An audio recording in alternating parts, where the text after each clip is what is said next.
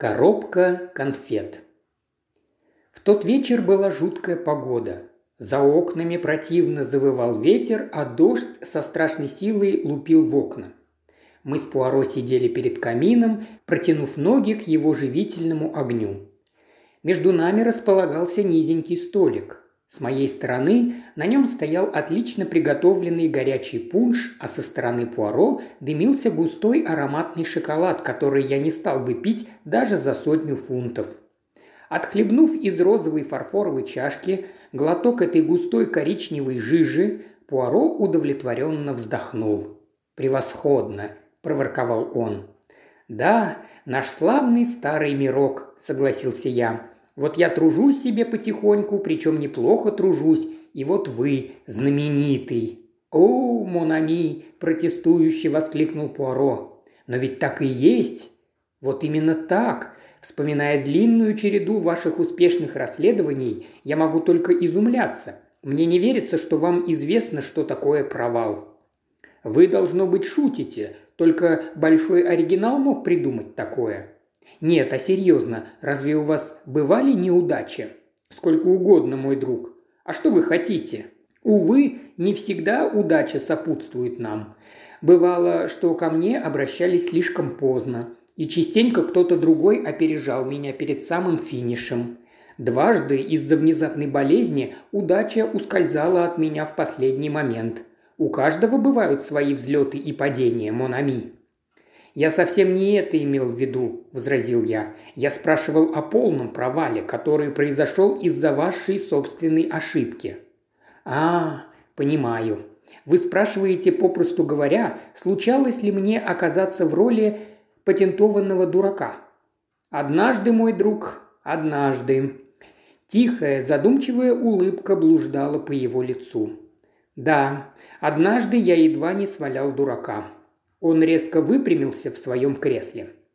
«Итак, мой друг, я знаю, что вы записываете истории моих маленьких успехов, а сейчас вы сможете добавить к этой коллекции историю моего провала».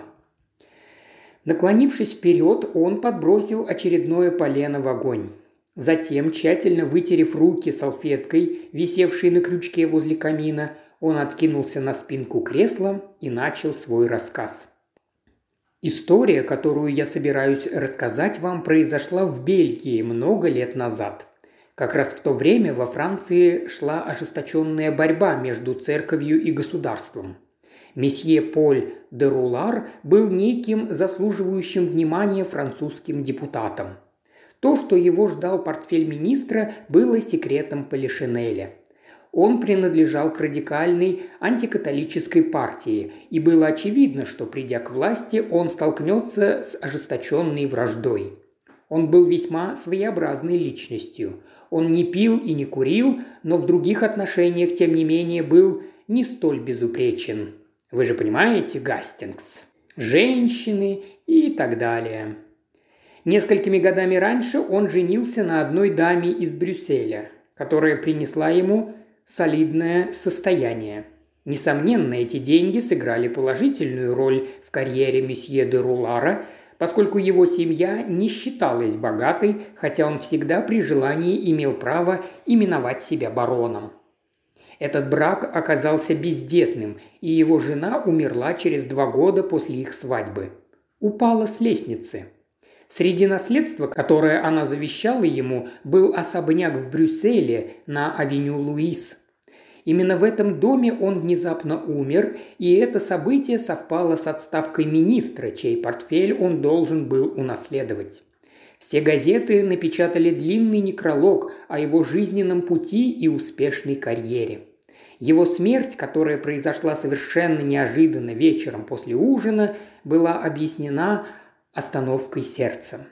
В то время, Монами, я служил, как вам известно, в бельгийской сыскной полиции. Смерть Поля де Рулара не особенно взволновала меня. Как вы также знаете, я являюсь католиком, то есть его кончина показалась мне благоприятным событием. Через три дня у меня как раз только что начался отпуск. Мне пришлось принять у себя на квартире одну посетительницу – Дама была под густой вуалью, но, очевидно, совсем молодая.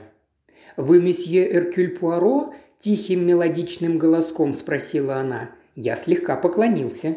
«Из сыскной полиции?» Я вновь поклонился и сказал «Присаживайтесь, мадемуазель, прошу вас». Она присела на стул и подняла вуаль. Ее лицо было очаровательным, хотя припухшим от слез и измученным, словно ее терзала какая-то мучительная тревога. «Месье», – сказала она, – «я знаю, что вы сейчас в отпуске, следовательно, можете взяться за одно частное расследование. Понимаете, я не хочу обращаться в полицию». Я с сомнением покачал головой. «Боюсь, мадмуазель, вы просите меня о невозможном. Даже в отпуске я остаюсь полицейским». Она подалась вперед. «Я прошу вас только провести расследование. За вами сохраняется полное право сообщить полиции о его результатах. Если мои подозрения подтвердятся, то нам понадобится вся законная процедура». Дело явно принимало иной оборот, и я без всяких долгих разговоров представил себя в ее распоряжение. На щеках ее появился легкий румянец. «Благодарю вас, месье. Я прошу вас расследовать смерть месье Поля де Рулара». «Как?» – удивленно воскликнул я. «Месье, больше мне нечего добавить. Я могу сослаться только на женскую интуицию, но я уверена. Понимаете, я уверена, что месье Дурулар умер неестественной смертью. Но врачи, несомненно, врачи могут ошибаться. У него было отличное, просто отменное здоровье. Ах, месье Пуаро, я умоляю вас помочь мне. Несчастное дитя. Она выглядела такой расстроенной. Она готова была броситься передо мной на колени. Я приложил все силы, чтобы успокоить ее. «Я помогу вам, мадемуазель. Я почти уверен, что ваши подозрения не обоснованы, но мы постараемся во всем разобраться. Вначале я попрошу вас описать мне обитателей его дома». У него была прислуга Жанет и Фелисия, а Денис – кухарка. Она прислуживала в этом доме много лет. Остальные просто сельские девушки. Есть еще Франсуа, но он тоже очень старый слуга. Кроме них в доме живет мать месье де Рулара. Меня зовут Вирджиния Меснар. Я бедная родственница, кузина покойной мадам де Рулар, жены Поля. И я уже более трех лет живу в их доме. Вот я и описала вам всех домашних. Также сейчас в доме живут два гостя. А кто они? Месье де Сент-Алар, сосед месье де Рулара во Франции, а также один его английский знакомый, мистер Джон Уилсон. И они все еще здесь? Мистер Уилсон здесь, а месье де Сент-Алар вчера уехал. И что же вы предлагаете, мадемуазель Меснар? Если вы явитесь в наш дом через полчаса, то я придумаю повод для вашего появления. Лучше всего представить вас журналистом – я могу сказать, что вы прибыли из Парижа и что вы принесли некие рекомендации от месье де Сент-Алара. Мадам де Рулар очень слаба здоровьем, и ее мало волнуют такие детали.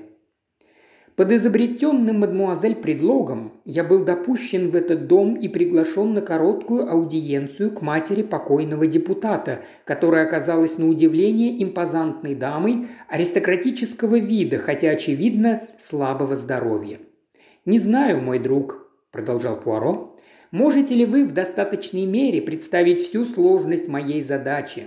Интересующий меня человек умер три дня назад. Если там и имела место нечестная игра, то допустима была только одна возможность – яд. А у меня не было никакого шанса увидеть тело и не было никакой возможности исследования или анализа, никакого способа, который помог бы определить наличие и тип яда. Не было никаких сведений, подозрительных фактов или иных зацепок, над которыми можно было бы поразмышлять. Был ли этот человек отравлен? Или он умер естественной смертью? И вот мне, Эркюлю Пуаро, предстояло разобраться во всем этом без какой-либо внешней помощи. Для начала я опросил всех слуг и с их помощью сделал некоторые выводы о том вечере – я обратил особое внимание на подаваемые к обеду блюда. Месье де Рулар сам наливал себе суп из супницы. Далее последовали отбивные и какое-то блюдо из курицы. На десерт подали фруктовый компот. и все это находилось на столе, а месье брал все собственноручно. Кофе принесли в большом кофейнике и также поставили на обеденный стол. То есть невозможно было Монами отравить кого-то одного, не отравив всех остальных. После обеда мадам де Рулар удалилась в свои комнаты в сопровождении мадмуазель Вирджинии. Три человека вместе с месье де Руларом удалились в его кабинет. Там они мирно поболтали какое-то время, затем вдруг совершенно неожиданно наш депутат рухнул на пол. Месье де Сента-Алар бросился за Франсуа и велел ему срочно вызвать доктора. Он объяснил, что Дерулара, несомненно, разбил апоплексический удар, но когда доктор прибыл, больному уже не нужна была помощь. Мистер Джон Уилсон, которому меня представила мадмуазель Вирджиния, был типичным английским Джоном Булем, то есть дородным джентльменом среднего возраста. Его рассказ, изложенный на чисто британском французском, был по существу таким же – Дерулар очень сильно покраснел и рухнул на пол. Больше мне совершенно нечего было там искать. Затем я отправился на место трагедии, в кабинет, где меня по моей просьбе оставили одного. Пока я не обнаружил ничего, что могло бы поддержать версию мадмуазель Меснар. Мне ничего не оставалось, как только предположить, что это было заблуждение с ее стороны – Очевидно, она испытывала некие романтические чувства к покойному, что и мешало ей трезво взглянуть на этот случай. Тем не менее, я тщательнейшим образом осмотрел кабинет. Можно было допустить лишь то, что шприц был спрятан в кресле покойного таким образом, чтобы он в итоге получил смертельную инъекцию. Мгновенный укол, который мог быть причиной смерти, возможно, остался незамеченным но я не смог обнаружить ни одного признака для подтверждения моей версии. В полном отчаянии я с размаху опустился в кресло. «Пора прекратить поиски», – вслух сказал я. «У меня нет ни одной зацепки. Все совершенно нормально». Как только я произнес эти слова, мой взгляд упал на большую коробку шоколадных конфет, что стояла рядом на столике, и в груди у меня что-то ёкнуло. Возможно, эта коробка не имела никакого отношения к смерти месье де Рулара, но в ней, по крайней мере, было кое-что необычное. Я поднял крышку. Коробка была полна, не тронута. Все конфеты были на месте. И именно поэтому мне бросилась в глаза одна удивительная деталь. Понимаете, Гастингс, коробка изнутри была розовая, а крышка голубая – Иными словами, часто можно увидеть розовую коробку, завязанную голубой тесьмой. И наоборот, но чтобы коробка была одного цвета, а крышка другого – нет, решительно невозможно. Однако, хотя пока не понимал, как это маленькое несоответствие может помочь мне, я решил расследовать его как нечто из ряда вон выходящее. Позвонив в колокольчик, я вызвал Франсуа и спросил его, любил ли сладости его покойный хозяин. Слабая меланхоличная улыбка промелькнула на его губах. Страстно любил месье. Он всегда держал в доме коробку конфет. Вы понимаете, он вообще не пил спиртного. Однако эта коробка даже не начата. Я поднял крышку, чтобы показать ему. «Пардон, месье, но в день его смерти была куплена новая коробка. Предыдущая почти закончилась». Значит, предыдущая коробка опустела в день его смерти, задумчиво сказал я. Да, месье, утром я обнаружил, что она пуста и выбросил ее. И как часто месье де Рулар баловал себя конфетами? Как правило, после обеда, месье. Забрезжил свет. «Франсуа», – сказал я, – «могу я рассчитывать на ваше благоразумие и сдержанность?» «Если в этом есть необходимость, месье». «Бон, Тогда я скажу тебе, что я из полиции. Можешь ли ты отыскать для меня старую коробку? Конечно, месье, она должна быть в мусорном ящике. Он удалился и вернулся через несколько минут с запыленным предметом. Это была почти такая же коробка, что лежала на столе, только на сей раз сама коробка была голубой, а крышка розовой. Я поблагодарил Франсуа посоветовав ему еще раз хранить молчание и без долгих разговоров оставил дом на авеню Луис. Далее я позвонил доктору, который посещал месье де Рулара. Вот этот, доложу вам, оказался крепким орешком. Он надежно укрылся за стеной ученого языка, но мне показалось, что он не настолько уверен в причине смерти, как ему хотелось бы. «Бывало много неожиданных случаев такого типа», – заметил он, когда мне удалось пробить легкую брешь в его обороне. Внезапный приступ гнева, сильные эмоции, после обильного обеда известное дело, затем приступ ярости, кровь приливает к голове. Результат вам известен. Но с чего бы месье де Рулару так горячиться? Как с чего? Я был уверен, что у него был яростный спор с месье де Сент-Аларом. По какому же поводу? Это же очевидно. Доктор пожал плечами. Разве месье де Сент-Алар не считается фанатичным католиком? Их дружба как раз и закончилась из-за расхождения во взглядах на церковь и государство. Ни дня не проходило без споров. Для месье де Сент-Алара наш депутат был почти антихристом. Известие было неожиданным и давало пищу для размышлений. Еще один вопрос, доктор. Можно ли ввести некую смертельную дозу яда в шоколадную конфету? Я полагаю, можно, медленно произнес доктор. Вполне подошла бы чистая синильная кислота, если исключить возможность испарения, а также любая крупинка сильного яда могла быть проглочена незаметно. Но, по-моему, такое предположение весьма сомнительно. Шоколадные конфеты, начиненные морфием или стрихнином, он скривился, вы же понимаете, месье Пуаро, одного кусочка было бы достаточно, хотя такой любитель сладостей, как он, не стал бы церемониться. Благодарю вас, господин доктор. Я покинул доктора. Далее я проверил аптеки, расположенные по соседству с авеню Луис. Хорошо быть полицейским. Я без проблем получил нужную информацию. Только в одном месте мне сообщили о, возможно, ядовитом препарате, проданном в интересующий меня дом.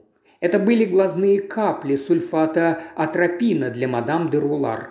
Атропин очень ядовит, и в первый момент это сообщение меня окрылило. Однако симптомы отравления атропином весьма схожи с отравлением птомаином, трупным ядом, и не имеют никакого сходства с расследуемым мной случаем. Кроме того, рецепт был выписан довольно давно. Мадам де Рулар уже много лет страдала от катаракты обоих глаз. Обескураженный я направился к выходу, когда аптекарь окликнул меня. «О, месье Пуаро, я вспомнил, что служанка, приносившая этот рецепт, говорила о том, что зайдет еще в английскую аптеку. Вы можете заглянуть и туда». Так я и сделал. Опять воспользовавшись моим служебным положением, я раздобыл нужные сведения. За день до смерти месье де Рулара они приготовили одно лекарство для мистера Джона Уилсона. Не то чтобы в нем было нечто особенное, это были просто маленькие таблетки тринитрина. Я спросил, нет ли у них такого лекарства в готовом виде. Они показали мне его, и мое сердце забилось сильнее – поскольку эти крошечные таблетки были шоколадного цвета.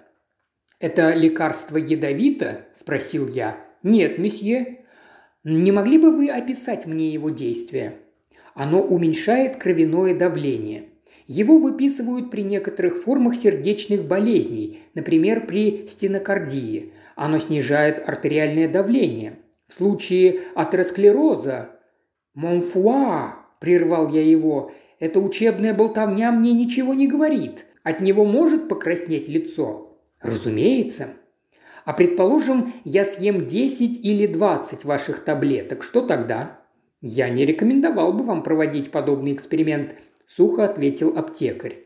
И все-таки вы настаиваете на том, что они не ядовиты? Есть много так называемых неядовитых препаратов, которые могут убить человека, возразил он. Я покинул аптеку в приподнятом настроении. Наконец ситуация начала проясняться. Теперь я знал, что Джон Уилсон имел возможность совершить преступление. Но какими были его мотивы? Он приехал в Бельгию по делам и попросил месье де Рулара, которого едва знал, оказать ему гостеприимство.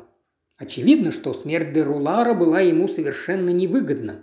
Более того, связавшись с Англией, я выяснил, что он уже несколько лет страдает от такой сердечной болезни, как стенокардия. Следовательно, у него были все основания для приема этих таблеток.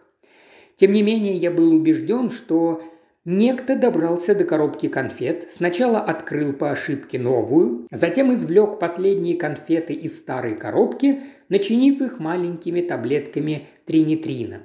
Конфеты были достаточно большими, и мне казалось, что в них наверняка могло вместиться таблеток 20 или 30. Но кто сделал это? В доме гостили два человека. В распоряжении Джона Уилстона были средства для убийства – а у Сент-Алара был мотив. Помните, ведь он был фанатиком, а нет ничего страшнее, чем религиозный фанатизм. Мог ли он каким-то образом завладеть таблетками Джона Уилсона? Другая мыслишка пришла мне в голову. «А, вы смеетесь над моими мыслишками?» Почему Уилсону понадобилось посылать за тринитрином? Наверняка он мог бы привезти с собой из Англии достаточный запас этого лекарства. Я еще раз навестил дом на авеню Луис. Уилсона не оказалось на месте, но я побеседовал с горничной Фелисией, которая прибирала его комнату. Я сходу спросил ее, правда ли, что месье Уилсон недавно потерял пузырек с таблетками, стоявший на полочке в ванной комнате. Девушка пылко поддержала мое предположение. Это была правда.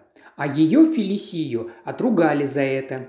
Англичанин, очевидно, решил, что она разбила его и не захотела признаться в этом, хотя она даже не дотрагивалась до пузырька. Наверняка это сделала Жанет, она вечно сует нос не в свои дела. Я прервал этот поток слов и скоренько ретировался. Теперь я узнал все, что мне было нужно узнать. Мне оставалось только найти доказательства. Я чувствовал, что это будет нелегко. Лично я мог быть уверен, что Сент-Алар взял таблетки тринитрина с умывальника Джона Уилсона. Но чтобы убедить в этом других, мне необходимо было представить доказательства. А представлять мне было абсолютно нечего. Но это уже не так важно. Я знал, вот что было главное. Вы помните, Гастингс, наши трудности в деле Стайлза? Здесь было то же самое. Я знал, но мне понадобилось много времени, чтобы найти последнее звено, которое завершило бы цепь доказательств против убийцы. Я отправился поговорить с мадмуазель Меснар. Она сразу же вышла ко мне. Я потребовал у нее адрес месье де Сент-Алара. На лице ее отразилась тревога. «Зачем он вам понадобился, месье?» «Он необходим мне, мадмуазель». Она выглядела нерешительной и встревоженной. Он не сможет сообщить вам ничего нового. Его мысли вечно витают в каких-то иных мирах. Едва ли он вообще замечает, что творится вокруг него. Возможно и так, мадемуазель. Тем не менее, он был старым другом месье де Рулара. И, может быть, он сообщит кое-какие подробности из прошлой жизни, скажем, о старых обидах или романах месье де Рулара. Девушка вспыхнула и прикусила губу. «Как вам угодно, но...» но теперь я почти уверена, что ошибалась в своих подозрениях. Вы были очень любезны, согласившись выполнить мою просьбу, однако я была так расстроена, почти обезумела от горя в первый момент. А теперь я поняла, что в его смерти нет ничего таинственного. Оставьте это дело, умоляю вас, месье. Я внимательно наблюдал за ней. «Мадмуазель», – заметил я, – «ищейке бывает порой трудно найти след, но уж если она нашла его, то ничто на свете не заставит ее сбиться с этого следа. Конечно, если ищейка хорошая, а меня, мадмуазель, меня, Эркюля Пуаро, можно назвать исключительно хорошей ищейкой. Не сказав ни слова, девушка вышла из комнаты. Через пару минут она вернулась с адресом, написанным на листке бумаги. Я покинул их дом. Франсуа поджидал меня у выхода. Он встревоженно посмотрел на меня. «Есть новости, месье?» «Пока нет, мой друг». «Бедный месье де Рулар», – вздохнул он, – «я во многом придерживался его взглядов. Мне вообще не нравятся священники». Конечно, я не стал бы говорить так в этом доме. Все женщины здесь слишком религиозны. Может, это и хорошо? Например, мадмуазель Вирджиния. Мадмуазель Вирджиния? Неужели она набожна? Я усомнился в этом, вспомнив, какие страсти отражались на ее заплаканном лице в день нашей первой встречи. Получив адрес месье де Сент-Алара, я сразу перешел к решительным действиям. То есть приехал в Арденны, где находилась его вилла, но заблаговременно запасся предлогом, открывающим мне доступ в его дом. И в итоге прикинулся, кем бы вы думали, сантехником Монами. Мне не составило труда устроить небольшую утечку газа в его спальне. Я отправился за своими инструментами и позаботился о том, чтобы вернуться с ними в такой час, когда, я знал, мне будет предоставлена полная свобода действий. Едва ли я могу сказать, что именно хотел найти. Мне нужна была только одна вещь, но я не мог предположить, что у меня был хоть какой-то шанс найти ее – Разве стал бы он рисковать, сохраняя то, что могло доказать его вину? И все-таки, когда я обнаружил маленький стенной шкаф, я не мог не поддаться искушению заглянуть в него. С легкостью справившись с замком, я открыл дверцу. Шкаф был полон пустых флаконов и банок. Я начал рассматривать их, дрожащей рукой переставляя с места на место. И тут я издал торжествующий крик. Представьте себе, мой друг, я держал в руках маленькую баночку с английской аптечной этикеткой. На ней было написано «Таблетки тринитрина. Принимать по мере необходимости. Мистер Джон Уилсон». Сдерживая ликование, я закрыл шкаф, сунул пузырек в карман и устранил утечку газа. Надо всегда действовать методично. Затем я покинул виллу и как можно скорее уехал обратно в Бельгию. Я прибыл в Брюссель в тот же день поздно вечером. Утром я сел писать докладную записку начальнику полиции, когда мне вдруг принесли записку.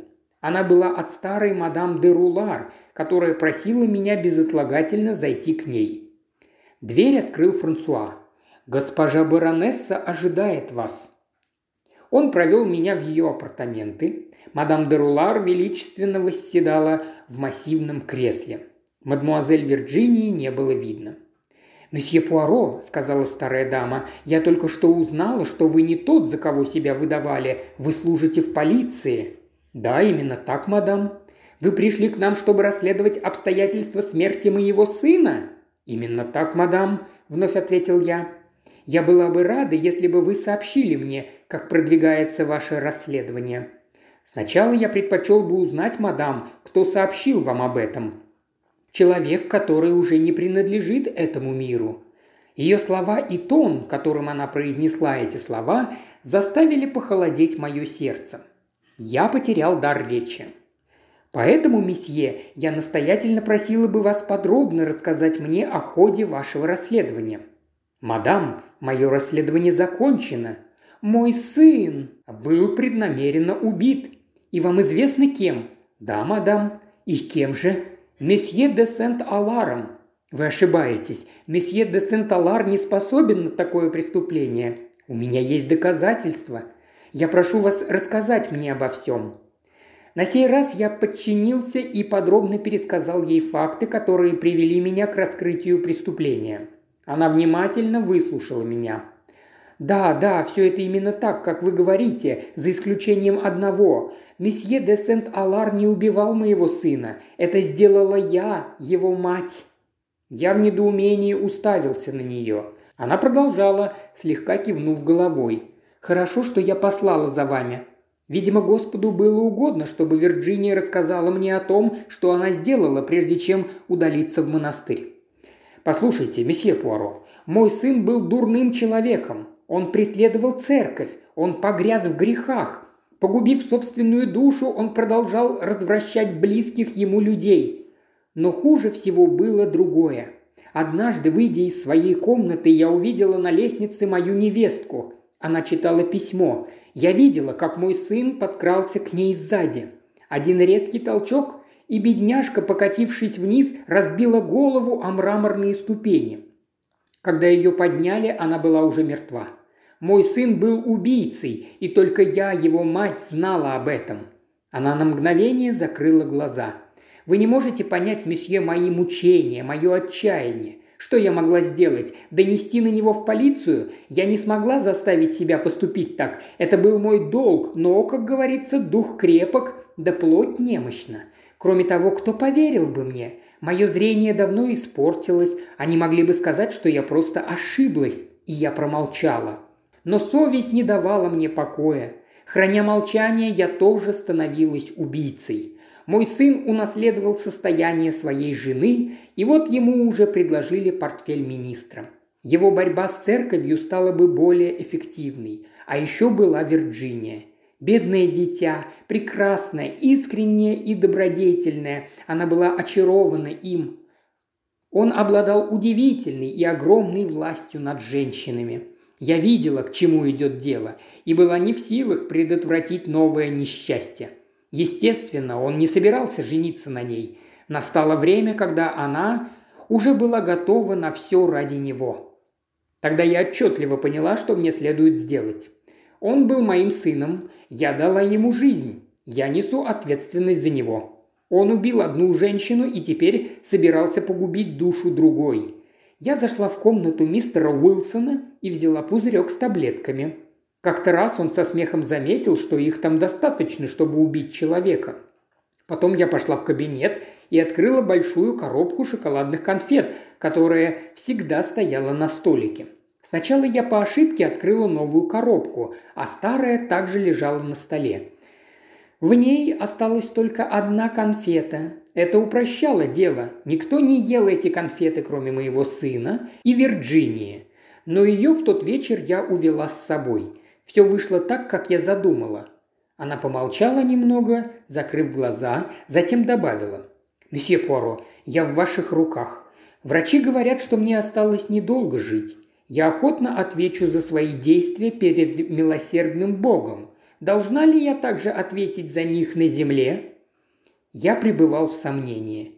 «Но, мадам, я нашел пустой пузырек», – возразил я, чтобы выиграть время. «Как он мог попасть в дом месье де Сент-Алара?» Когда он зашел проститься со мной, месье, я незаметно сунула пузырек ему в карман. Я просто не представляла, как мне избавиться от него. Я так ослабела, что почти не могу передвигаться без посторонней помощи.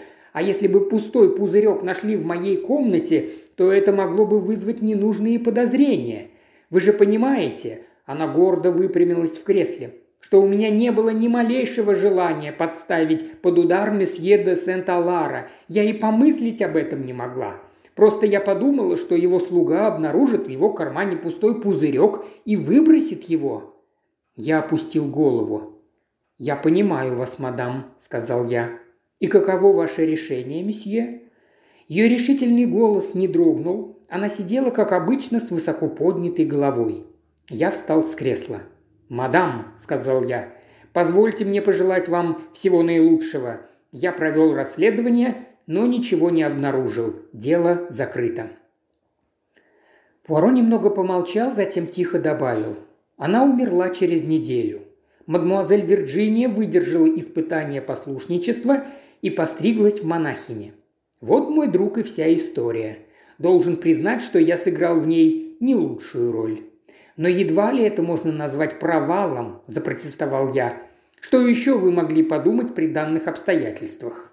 «Ах, Монами!» – воскликнул Пуаро, внезапно оживляясь. «Неужели вы не понимаете? Ведь я вел себя как троекратный болван. Мои серые клеточки, они просто не работали. Доказательства все время были в моем распоряжении». «Какие доказательства?»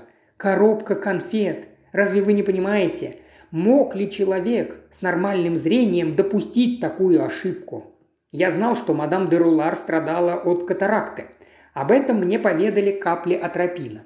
Она была единственным человеком во всем доме, который по слепоте своей мог перепутать крышки у коробок.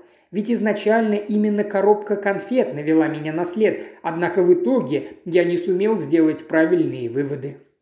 Мой психологический расчет был также ошибочен – если бы месье де Сент-Алар был преступником, то он первым делом должен был выкинуть обличающий его пузырек. Обнаружив его, я мог бы сразу сделать вывод о невиновности де Сент-Алара, ведь я уже узнал от мадемуазель Вирджинии, что он был рассеянным человеком.